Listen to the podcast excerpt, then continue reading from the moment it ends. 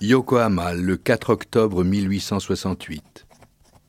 Sire, envoyé par Votre Majesté au Japon, j'y ai fait tous mes efforts pour justifier son choix, comme tous mes camarades. Une révolution oblige la mission militaire à rentrer en France. Seul je reste. Daigne Votre Majesté agréer l'assurance des sentiments très respectueux de son très humble et très dévoué serviteur, J. Brunet, capitaine d'artillerie. Jules Brunet est le dernier. Le dernier samouraï au service du shogun, dans la guerre qu'il oppose au seigneur du Sud. Après avoir écrit au ministre français de la guerre pour lui donner sa démission, Jules a écrit au grand Mikado, l'empereur du Japon, pour lui offrir son épée et ses canons.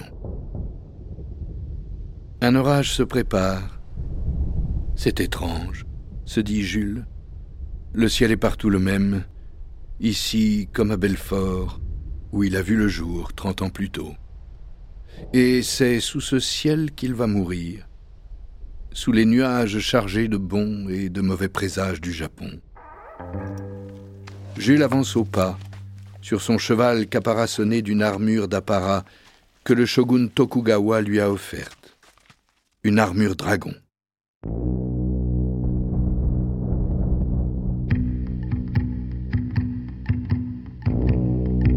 Animalité.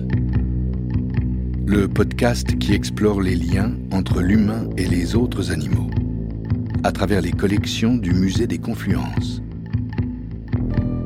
Avec la voix de Thibaut de Montalembert.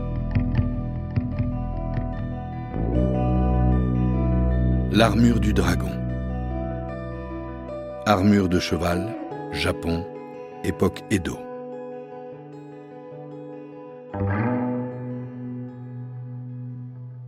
Alors on a là sous les yeux une armure, hein, une armure de cheval qui se compose de trois éléments. L'armure proprement dite, qui protège l'encolure et la croupe du cheval, la selle, qui est destinée au cavalier, et un chanfrein. Donc un chanfrein, c'est une sorte de masque qui protège la tête de l'animal et euh, qui, c'est ça la caractéristique de cette œuvre, a la forme ou l'aspect d'un dragon. Estelle Boer professeur d'histoire de l'art japonais à l'INALCO. Donc, on a sous les yeux une sorte d'animal hybride qui tient à la fois du cheval et du dragon.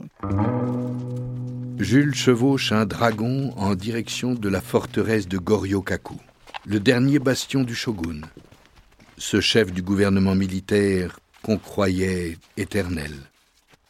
Mais le monde ancien s'effondre à présent l'époque d'Edo, cette longue parenthèse de paix, va prendre fin. L'époque d'Edo, c'est une période où la violence, elle est très contenue, puisque le, pouvoir fait justement en sorte qu'il y ait moins de violence possible. Ça ne veut pas dire qu'il n'y ait pas de violence, hein, une violence certainement sociale, mais hum, l'armure, elle est plutôt euh, synonyme de la persistance du statut de guerrier. C'est-à-dire que les guerriers, ils ne combattent plus, donc ils n'ont plus de raison d'être, mais ils continuent de s'imaginer en guerriers. Même si dans la pratique, les guerriers, ils vont se mettre à, être lettrés, par exemple, mais ils restent des guerriers et c'est important pour eux de le montrer, de le manifester, d'où l'importance d'armures. On continue aussi des armures pour les hommes, euh, des armures qui sont finalement des objets d'apparat. Jules se sent une affinité particulière avec les derniers chevaliers japonais, qu'il est venu former aux techniques de la guerre moderne, avant de les rejoindre. Comme eux, il aime les arts, il est lui-même peintre. Le shogun lui a demandé de faire son portrait, et Jules l'a représenté debout, transgressant l'étiquette impériale. Mais cela a beaucoup plu au shogun, qui lui a remis deux sabres, comme à un samouraï, et qui lui a offert cette armure. Ce qu'on voit en premier euh, dans cette euh, armure, c'est donc une partie qui ressemble à une robe qui protège l'encolure et la croupe du cheval, qui sont faites à partir de petits carrés de cuir dorés. Et donc, on peut imaginer autrefois, quand le cheval euh, galopait ou avançait au pas, cette robe qui recouvrait les formes du cheval et qui devait briller au soleil. Donc, de loin, ça devait être une sorte d'apparition très impressionnante et peut-être même merveilleuse. La première fois que je l'ai vu, je l'ai trouvé intrigant parce que spontanément, on n'associe pas un dragon à un cheval. Ensuite, j'ai été frappée par la beauté de l'objet.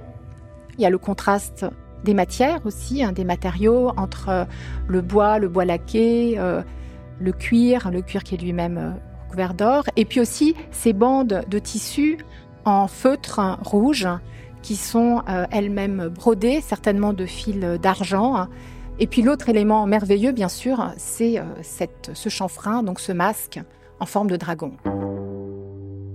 Dans la lumière blanche du ciel d'orage, l'armure dragon brille d'un éclat froid. Il semble à Jules qu'il vit les derniers feux du pays du soleil levant. Et, ironiquement, c'est sous les coups de la guerre de Bochine, la guerre de l'année du dragon. Là d'où vient Jules, le dragon n'est que destruction, mais celui qu'il chevauche à présent porte, il le sait, une toute autre signification.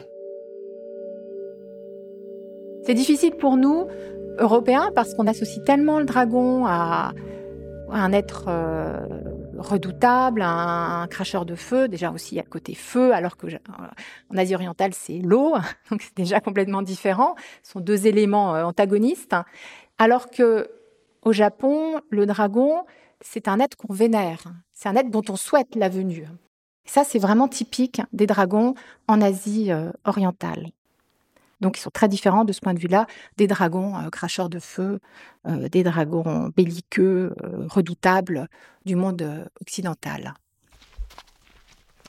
En caressant l'encolure brodée d'or de l'armure de son destrier, Jules admire les bandes de tissu de feutre rouge qui pendent de part et d'autre de la selle et où sont brodées des vagues griffues et des bulles d'écume.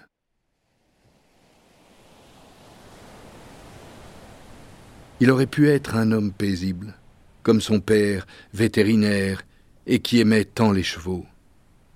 Au lieu de quoi il est devenu un dragon guerrier, un méchant riu. Alors il y a un mot aussi, c'est l'uma, qui combine dragon et cheval.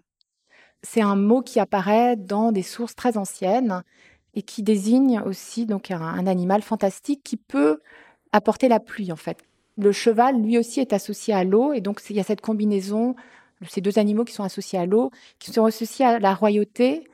Faire tomber de l'eau étant considéré comme une prérogative royale, le roi ou l'empereur étant celui qui est garant de la prospérité.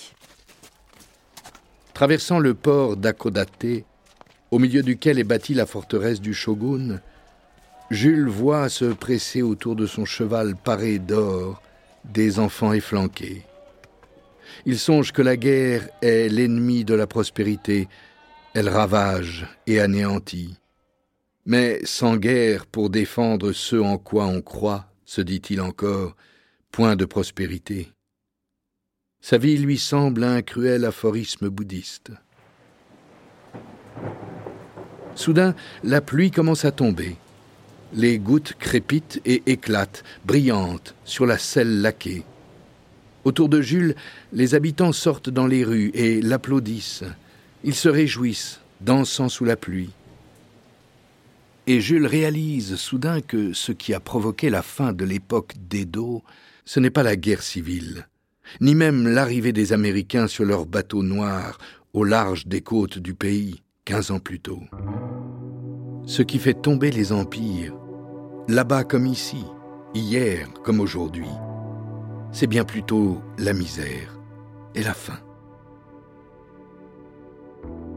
Moi, je pense que le dragon, c'est vraiment le reflet de la peur de, de la famine, en fait, de la faim. C'est un peu difficile à s'imaginer de nos jours parce qu'on vit dans une société d'abondance. Mais bon, avec le changement climatique, on commence à être confronté euh, aux problèmes euh, de sécheresse. Et, donc, il faut imaginer dans le monde euh, prémoderne, comme on dit, eh bien, la sécheresse, c'est voilà, c'est la famine, c'est pas de récolte, donc la famine. Et le dragon, c'est vraiment, il est vraiment considéré comme un animal salvateur. C'est l'animal qui sauve, c'est l'animal qui fait tomber la pluie.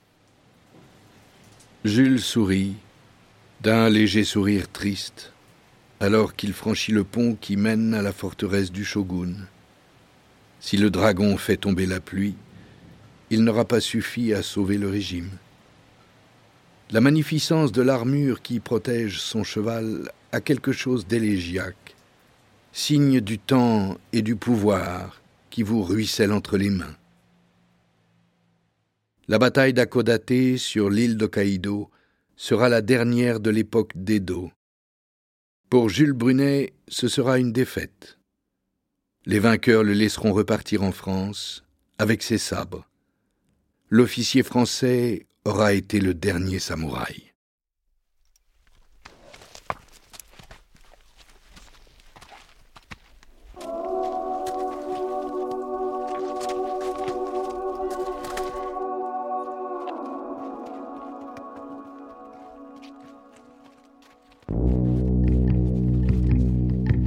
Animalité. Avec la voix de Thibaut de Montalembert. Scénario et réalisation Martin Kénéen.